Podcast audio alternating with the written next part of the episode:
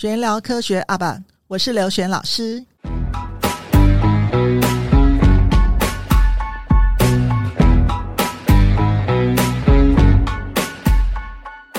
好，我们这一集呢，我们再度请到三位大咖来跟我们来分享一下。因为刚才翟他跟我们讲说，呃，自从 prompt manager 对不对，还是 engineer？好，那这个时候就其实有很多，因为我们的 AI 的发现会产生很多我们想象不到的工作。好，那像这种情况，那在他们的生涯当中，呃，我们前面几集我们也知道，就说他们当初在大学学的专业跟现在所做的工作。呃，好像是没有相关，可是我相信，其实在这个训练过程当中，其实是有很多训练的。那这个我们就要讲到，我们既然已经，我我觉得一个人不可能一开始就发现自己，那我觉得一定是在我们的路上。我相信各位家长也是一样情况，就说我们是不断的在选择当中。不断的发现自己，我们可能一路的往前走，好，这众人是很幸运的。但是我们也可能怎么办？走冤枉路，好，再回头来再走一次，好。但是我们的人生过程当中，其实我觉得这个冤枉路，其实让我们多看一点风景，我觉得不见得会吃亏。好，那我们现在请他们三位来分享一下，说他们在这个过程当中的是如何从不断的选择当中来发现自己。所以，好，我们请陈教授来跟我们做发言。他们找我先讲，所以我刚才讲话讲的很少吧？没有讲多。你是一个很幽默的人。没有，嗯，我其实大一的时候念的是工学院。那我转系的一大部分的原因，其实是因为我觉得我的个性跟工学院的学生其实距离很远。我对于当工程师没有很高的兴趣哦，这是一个有点奇怪的事哦，因为我爸爸是一个工程师。OK，那我也不知道为什么我后来没有很想当工程师。那所以我就转到了物理系。所以这是一个选择，但这个选择是基于个性，不是因为任何的利益。其实我的爸爸是有点担心的，因为他一直跟我说：“你念工学院还是可以当教授啊。”他当然他以为念物理只能当教授，他只是一直跟我说：“念工学院可以当教授，不当教授可以当工程师。”不过我都跟我的学生说：“你念物理，就算你要念博士，你也不要以为你会变教授，你还是比较有可能变成工程师。” OK，那所以这是第一个选择。那后来我继续嗯选择念物理的博士学位，也是出于兴趣。那那个时候我并不知道，我上一集有讲，每一年有一千个物理系的学生，只有二十来个可以在台湾变成教授，但有些人在国外变成教授，不过我想加起来也不会多到哪里去。我其实不知道这个几率的问题哦。嗯，我我那时候只是想说，那我看我可以走到哪里。其实我也不知道，如果走不下去了会怎么样。因为那时候没有老师跟我说，其实物理系毕业的人大部分都在业界赚钱，那我就去念了。念的时候我也很担心，因为我大学的时候还蛮混的。嗯，上一集刘老师提到有个修豪教授，他是大我一届的学长。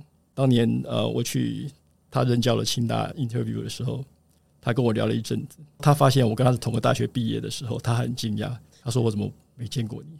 所以你们就知道我很混，所以我念的博士不是。最顶尖的那些大学，那我当然就会担心我是不是可以呃有一个好的呃学术的生涯。那我没有转学，这是一个比较奇怪的事。其实我考虑过很久要不要转学，那后来我决定我还是留在我原来申请到的学校，因为我觉得还是可以念。那念完如果 OK 的话，我就会走下去。我的运气很好，就嗯，事情没有没有我想的这么难，所以我就真的走下去。所以这个第这是第二个选择，念到博士。第三个选择是，当我做博士后研究的时候，我必须要选一件事，我必须要决定我要回到台湾来找工作，还是在西方或者是应该说国外，在国外找工作。嗯，在国外找工作通常会需要，可能在我那个时候，现在不一定哦。在我那个时候，在国外找工作，通常需要做比较久的博士后研究。在呃，我找工作的时候是西元两千年左右，那个时候其实没有，我不知道现在怎么样。我现我想可能会好一点，不过不见得好很多。但在我那个时候，我猜我找工作会需要比较多年的时间。回台湾的话，我可以在比较年轻的时候就开始做自己想做的研究，而不是一直做博士后研究员。那后来我选择的就是回到台湾来。我回到台湾来有一部分的原因是因为我觉得我可以快一点成为我自己，另外一部分原因是我在美国做过助教，我发现我教美国人的时候，我比较没有那种教别人的喜悦。我觉得我内心深处想教的人是在台湾长大的人，这是我回到台湾的原因之一。所以这是一个选择。我发现我自己的选择绝大部分都是，对啊，其实我我发现其实绝大部分都好像都不是因为利益。那嗯，我想这个可能是比较特别的例子哦。OK，那我每次讲到选择，我都想到一个故事哦。我看了一本书，是呃一个前那个时候是苏联吧，现在是俄罗斯的西洋棋手，叫做卡斯帕罗夫，他写的他自己的故事。他说他有一次，因为他是世界西洋棋冠军，所以他有一次呃被邀请去跟非常多的人同时下棋。他知道在限定的时间之内同时跟这么多人下棋呢，他不太可能每一盘都尽全力。他设定的目标很简单，他就去下了几手之后，他就决定跟里面最强的人全部打成平手，把那些比较弱的全部都赢了。这样子，他说这样他可以赢最多盘。OK，这件事情让我有呃非常深的感触，我觉得。这是一个很特别的管理方式。他先设定好他的目标，这个目标是我先前没有想到的。因为一般人下棋大概都会想赢最厉害的对手，但他想到的是，他要做的是赢最多盘。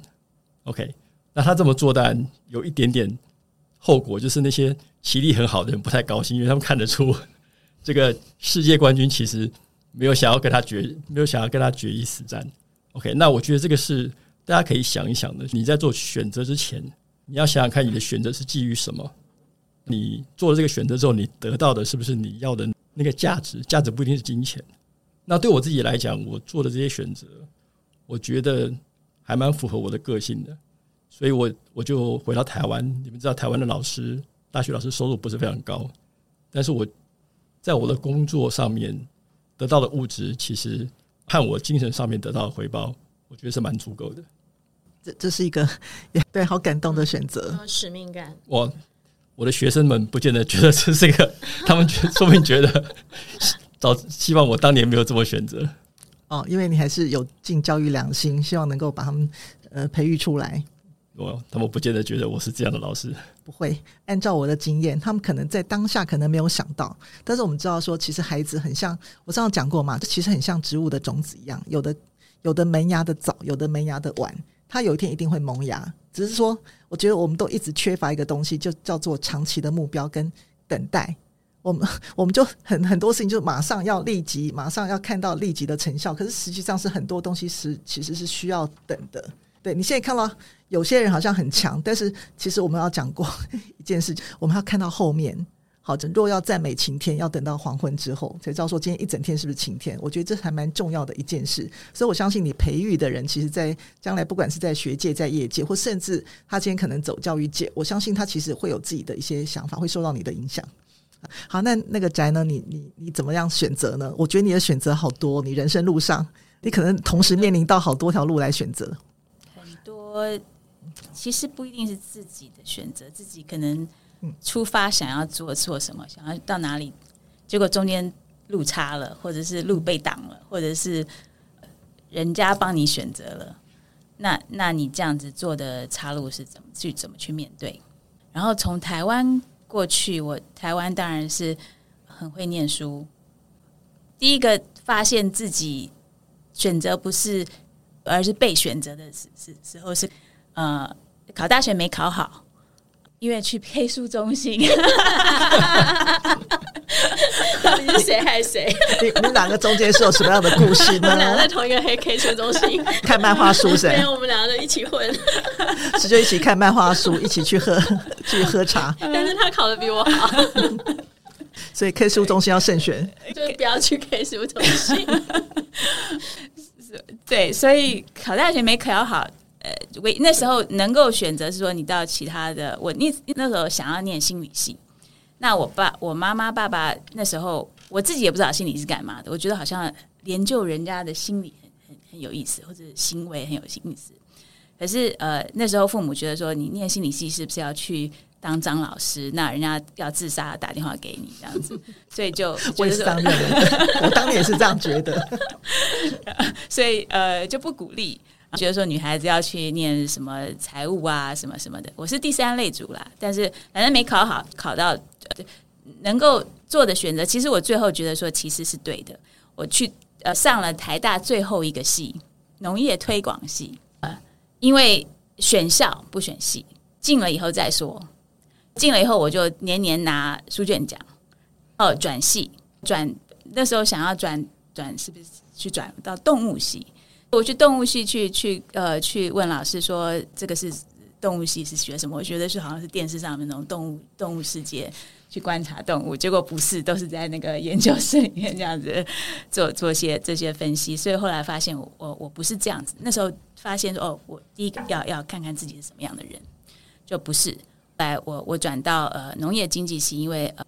比农学院里面比较好，里面这样比较好转。之后也都是一直一直成绩蛮好的啦。反正就后来到到了大学去念书的时候，不是到到研究所，我去念 Cornell。第一个那个震撼是说，我发现呃，出了国以后的价值观，就是外国人的价值观，对读书的价值观，怎么不是跟我想的一样？我我在呃系上有一个有一个同学。呃，我们在念 marketing 的时候，他是一个同跟我同组的，他是在 Cornell 的那个 diner 当厨师。那因为是 Cornell 的呃员工，所以他读读什么学分都不用钱，所以他已经可以拿到三个同等学分，可以拿去当 MBA 的，他都不去，还继续继续当厨师。因为他我说你为什么？我就很震撼，就是说。台湾出来的小孩，就是你赶快去拿个 MBA 就可以拿到好的工作，职涯这样直线上去。可是他给我震撼说：“哇，他是为了喜欢念书而念的，他是喜欢这些科目，他去去去去去 explore。所以那时候有一个这样的一个震撼，我的人生忽然发现不是直线的，不是既定的，而是有不同的不同的价值、不同的方面，你可以去去去质疑说你你之前的想法。”然后后来，呃，所以那个是第一个震撼，发现我的路开了，有有好奇心了，可以可以看看到底是其他人是怎么做的，有没有不同的方向去做，这是第一个震撼，一个一个一个弯度。后来后来上了上了班以后，我中间有很多跳跳过，就重重重要的。上了班以后，马上发现很多很多挫折。你以前以为就是这都考第一名啊，这很很很这样直接上去。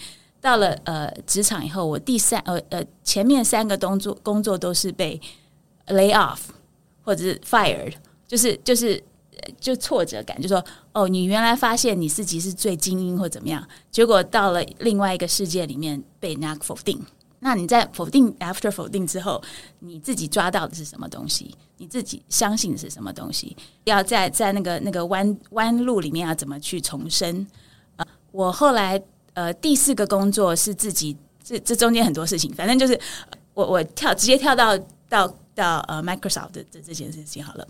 我在 Microsoft 之前做的工作是在一个设计、呃、家具 Herman Miller，是非常呃在设计方面的领域上面是非常很好的公司。我在那个公司大概做了七八年，然后大家都对我很很器重。也觉得说，就是我的我的我想法或者我的我的方式，很觉得能够很接受。我在那像如鱼得水一样做了做了几年。后来我我先生他找到一个工作在在西岸，然后我就有个机会说，那我要搬到西岸去。在那个契机里面，我就刚好找到了 Microsoft 的工作。那 Microsoft 工作，我就想说我到底要不要跳槽，要不要过去？那时候就问了一个，那时候 Microsoft 在十五年前还是不一样的文化。对设计啊，或者是对那种文化方面的东西，并不是很不一定是那么那么那那那样子的重重视。呃，我就问了一个我有一个前辈，我就问他说，我要不要过去？那个前辈跟我说，嗯，Don't let them change you, you'll be changed, right？我就我就觉得说我呃，What if I can change them？就是有有觉得说好像有那种奇怪的，我为什么不可以呃这样子去试试看我的能力？我我之前在一个。是可能是小池塘里面觉得很如鱼得得水，那我要自己跳到另外一个大环境里面去看看，试试看我的我我的能力。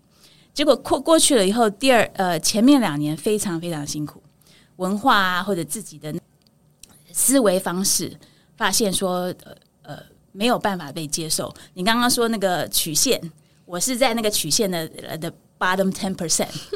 持续一两年都是都是在那样子的情况之下，发现说自己开始怀疑自己，我真的这么好吗？我他我完全我我是不是被他们打败了？到后来到到最后有有一段时间变成是没办法了，我要出去找工作。结果出去找工作，一下马上就就找到了。人家说我们找了三看了三三百份的 resume，你你的你的经历最好，你我们要马上就就就就希望你能够留下来，你要的条件都可以。我发现说我 no I can't accept it，就是说我如果这样子离开，我会自己去自己承认被打败。我就发现说我我 no I'm not going. I'm gonna come back and fight this dragon。呃，但是我回呃我我发现我回我回来以后自己在在我的电脑上面这个贴一个东西说呃呃呃 play your own game，因为在在微软的那个公司那个时候的文化有他们他的既定的游戏规则，然后我发现说我在那个游戏规则里面没有没有办法赢我赢这场局。但是我自己知道有有一些东西我是存在的，我可能还没有发发发发挥出来，还没有去找到我自己的声音。就我在那段时间里面，就到处去每一个去去去去跟人家来聊天。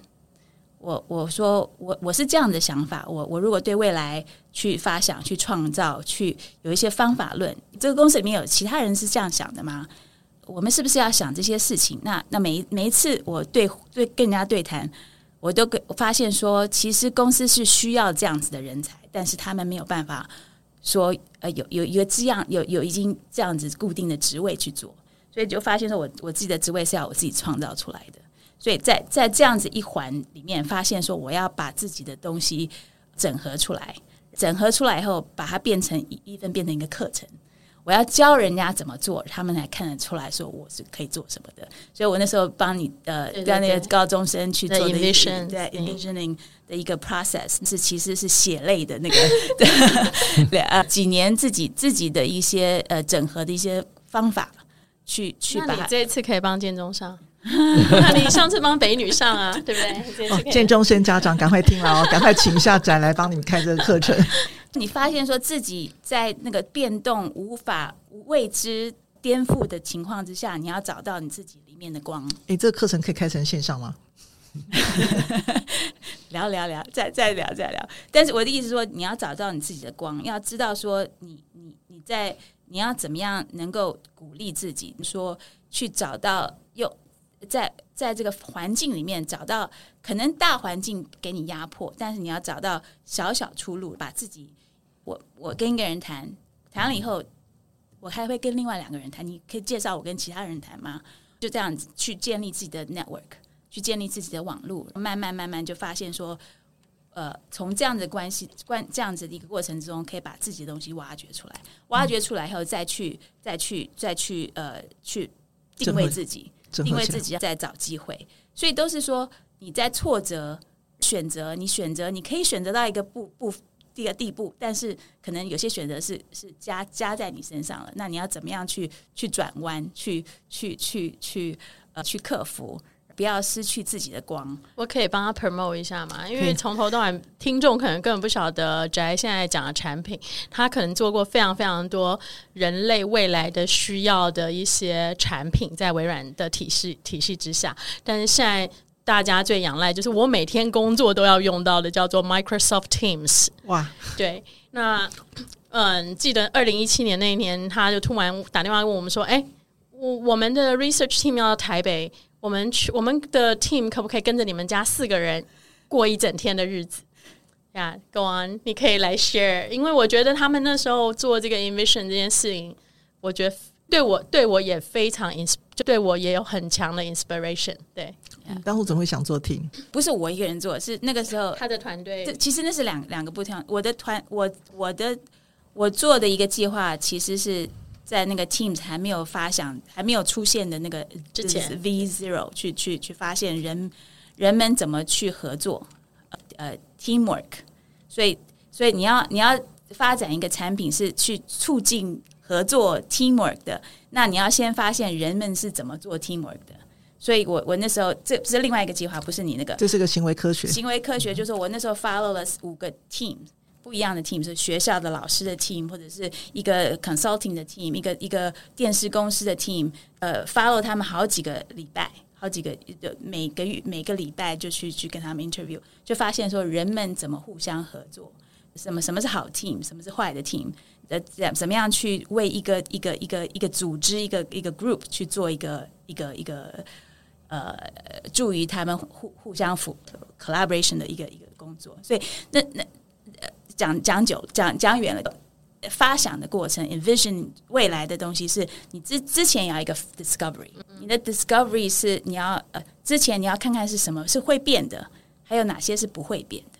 大环境会变，但是有些人人本的东西是不会变的。所以那那一段时间去去了解人怎么去互相合作，是是去发现那些 enduring 呃呃 factors。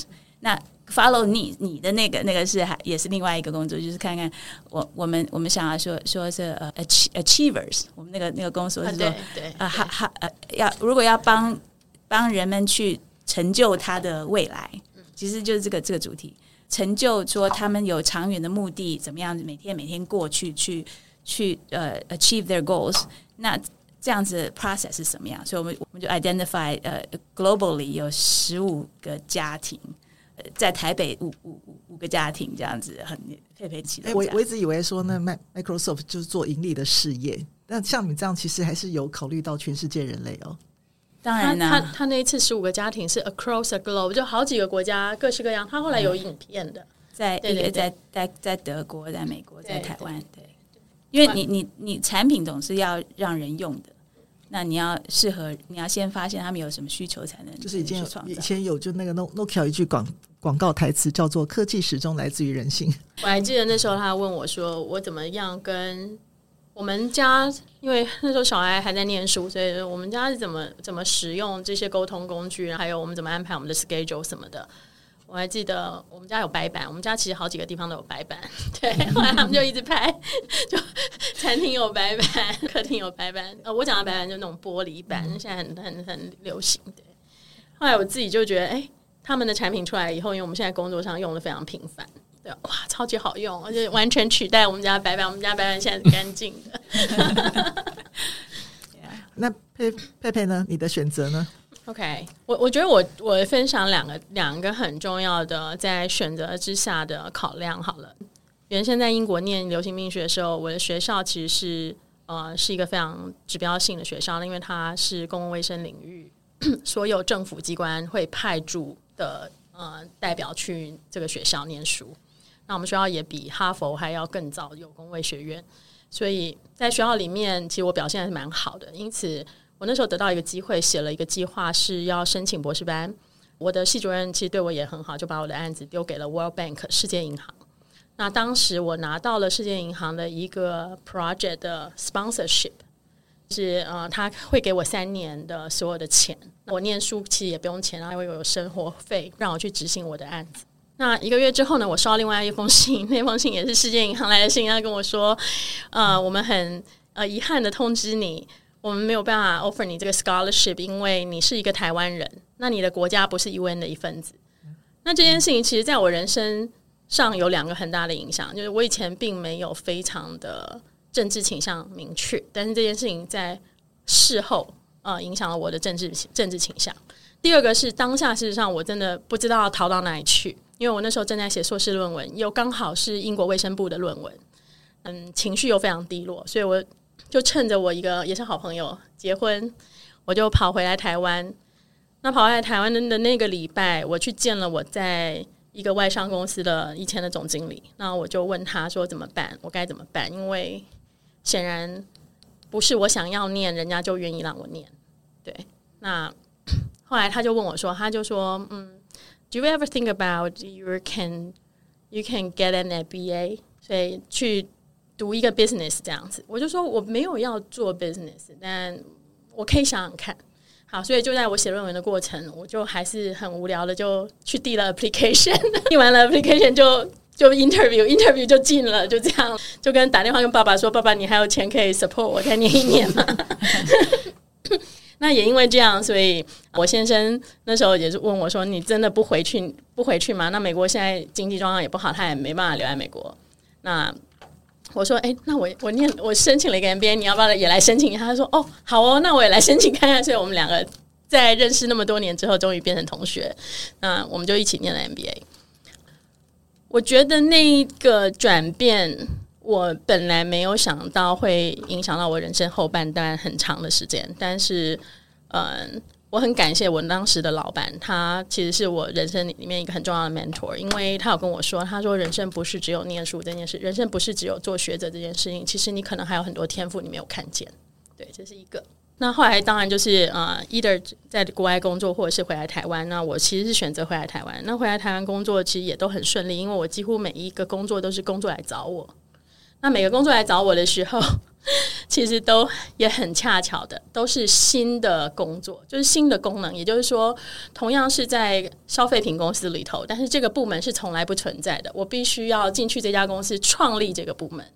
所以我一直以来。都很幸运的，不管在哪一个职位的转移的过程、换公司的过程，我几乎都是那个要进去开创新部门的人。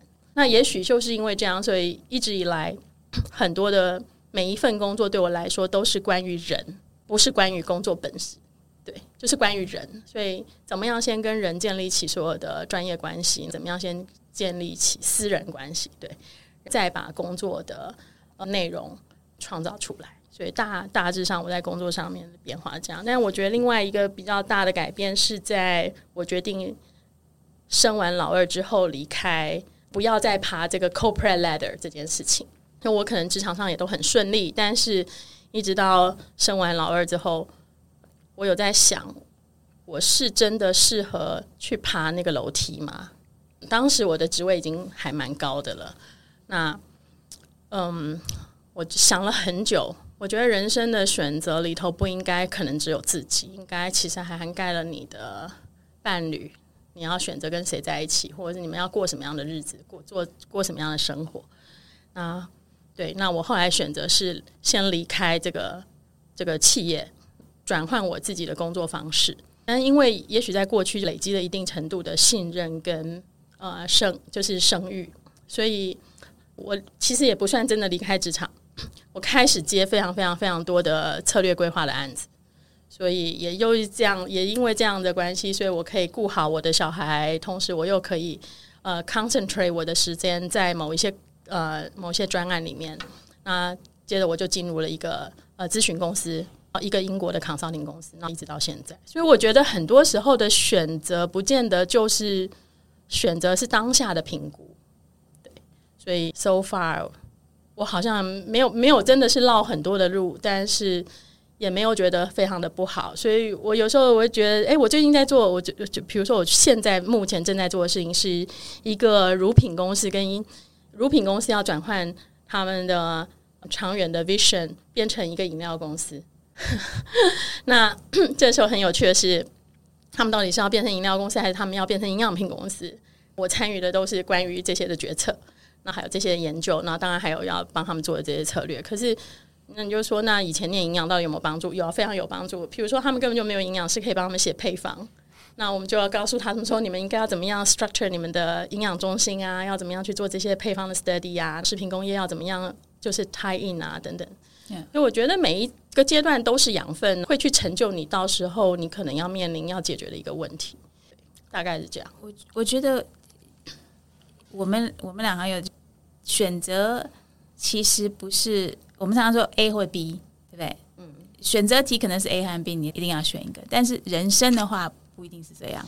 我有我很过去有一个大决定，靠了五呃五六年没有办法决定，觉得说我要选 A 还是选 B，要断左手还是断右手。结果有一天我在看呃一个叫做 Discovery。还是什么，在在一个就是休闲的那种那种 travel travel 那种那种那种频道，有个他在访问一个那叫做 base jumper，那个就是从那个悬崖上面背着一个降落伞跳出去，要 target 下面那个那个悬崖下面有个 target，你要你要把降落伞就怎么 steer 到到下面这样子就 landing，人家就问他说。这个这个心历过程这样子跳下去的那个心路历心路历程，对。那个人就说，呃，关于恐惧，最恐惧的的的那个 moment 是还没跳的之前的那个 moment，因为你不跳，你还没跳，你还你有两个选择啊，你跳或不跳，你不要下去，或者是还在留在它上面，对不对？A 和 B，就是你在那个之前还有两个选择的时候，其实是最挣扎的。但是你你你你你你那个 moment，你你没你跳出去了，你就只有一个选择了，你就要把全身的心力变成你要到那个 target 上面去。后来我我我我其实被他那个启发，我觉得说，哎，我为什么人生是 A 和 B？我就算从 B 开始走，但是我有一个目标，我在林子里面绕来绕去，我还是可以到我自己的 C C 的 C 的那个那个呃终点。就是你你你做了选择以后，你自己还是有能力的。